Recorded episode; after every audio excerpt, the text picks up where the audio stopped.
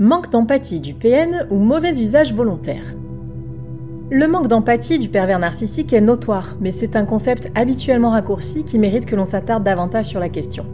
Le manipulateur sentimental est-il dépourvu de sa capacité à ressentir les émotions d'autrui? Dans ce cas, comment parviendrait-il à manipuler les sentiments de sa proie sans les comprendre? L'empathie est-elle dangereuse lorsque l'on en fait mauvais usage? Soulevons ensemble des problématiques autour de l'un des fondements des relations humaines. Cette réflexion est tirée d'un article du site internet www.pervers-narcissique.com dirigé par Pascal Cauder, psychanalyste et psychologue clinicien, co-auteur de l'ouvrage de référence La manipulation affective dans le couple, faire face à un pervers narcissique.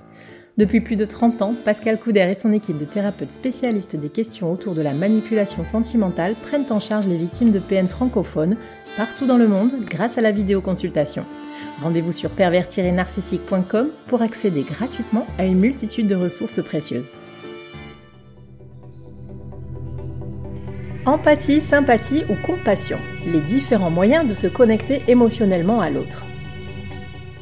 Avec l'avènement du développement personnel et autres méthodes de coaching de vie, l'empathie est une notion très en vogue et nous est souvent présentée comme un idéal quasi spirituel à atteindre. Toutefois, le concept utilisé à outrance a perdu de sa précision en étant mis dans le même sac que la sympathie ou la compassion. Remettons chaque chose à sa place. Qu'est-ce que l'empathie? Définition de ce lien affectif à l'autre. L'origine grecque du mot empathie est une définition à elle seule. Elle est composée de m qui signifie dedans et pathie issue de pathos qui figure la souffrance et l'affection.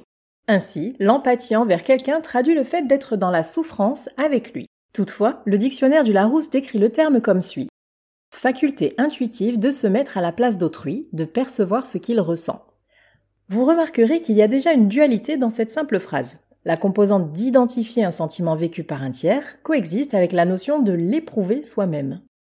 D'un point de vue psychologique, il y a donc plusieurs distinctions à faire. Parmi les principales, traitons de l'empathie émotionnelle et de l'empathie cognitive. L'empathie émotionnelle de cœur à cœur. La caractéristique intuitive de l'empathie émotionnelle est la première à se mettre en action lorsque l'on se trouve face à un sujet en proie à un émoi, positif ou négatif. La lecture de son langage corporel et verbal nous permet d'identifier l'émotion par résonance affective. En effet, l'observation d'indices perceptifs émotionnels manifestés par l'autre active les mêmes zones cérébrales chez les deux sujets. Ainsi, par effet miroir, notre empathie commence par notre capacité à éprouver une émotion semblable à celle d'autrui. L'empathie cognitive ou le décodeur affectif. Les processus cognitifs en jeu dans l'expérience de l'empathie sont complexes et reposent davantage sur le raisonnement que sur le ressenti.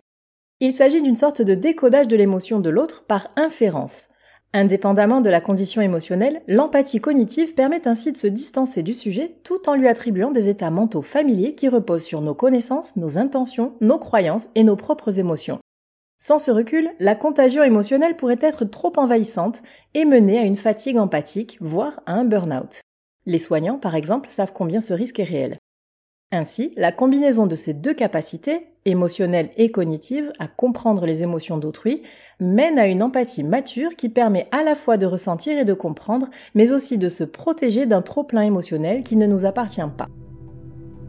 La sympathie et la compassion sont-elles différentes de l'empathie?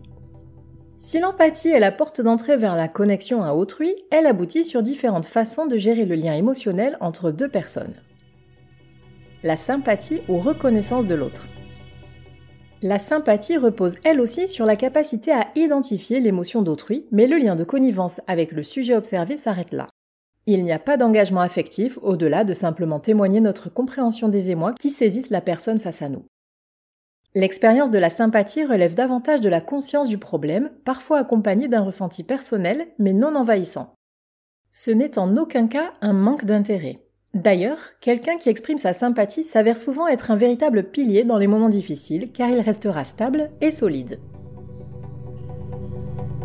La compassion qui transforme le lien empathique en action. La compassion est sans doute la forme la plus engagée de l'empathie. Elle indique une volonté d'agir envers celui ou celle qui vit une tempête émotionnelle. La personne compatissante s'implique et accompagne l'autre dans ses tourments pour trouver la solution qui l'amènera vers l'apaisement. Empreinte de bienveillance, l'attitude compassionnelle protège des émotions négatives et submergentes provoquées par un excès d'empathie. C'est cette qualité-là qui est totalement inexistante chez le pervers narcissique.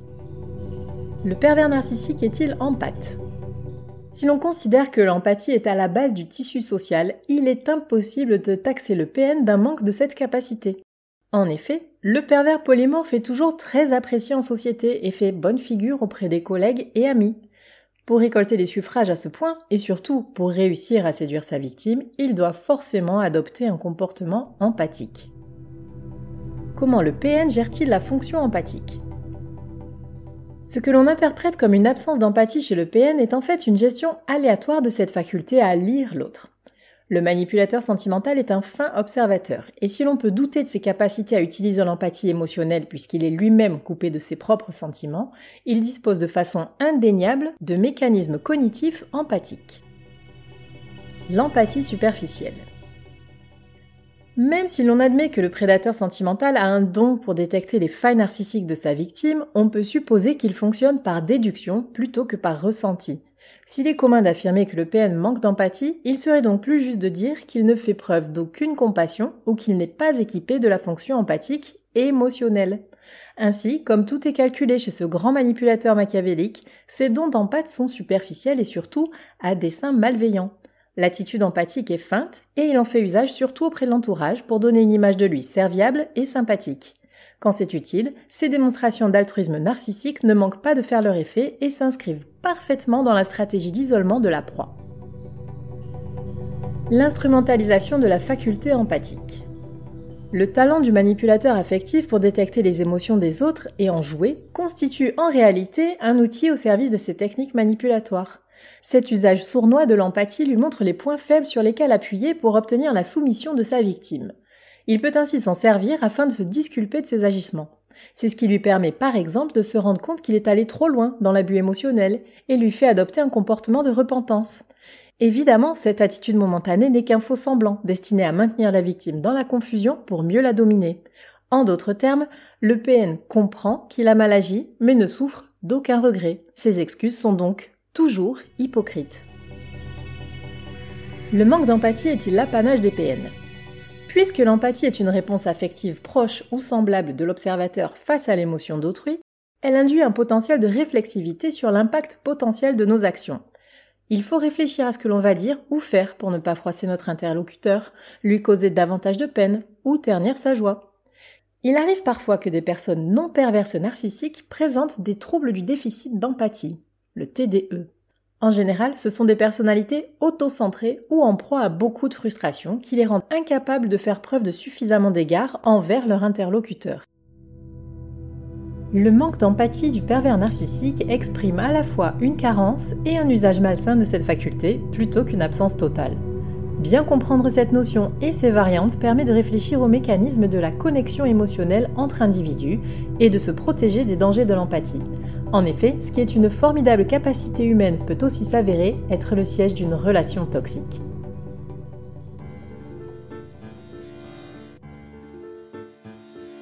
N'hésitez pas à vous faire accompagner par des thérapeutes spécialistes des questions de la perversité narcissique. Rendez-vous sur www.pervers-narcissique.com et trouvez-y de nombreux conseils sur comment gérer la séparation, comment gérer l'après, la reconstruction et vous pourrez également rentrer en contact avec un membre de l'équipe. Ne restez pas seul. Merci d'avoir écouté ce podcast. Rendez-vous très prochainement pour un nouvel épisode. N'hésitez pas à vous abonner pour ne rien manquer des prochaines publications. À très bientôt.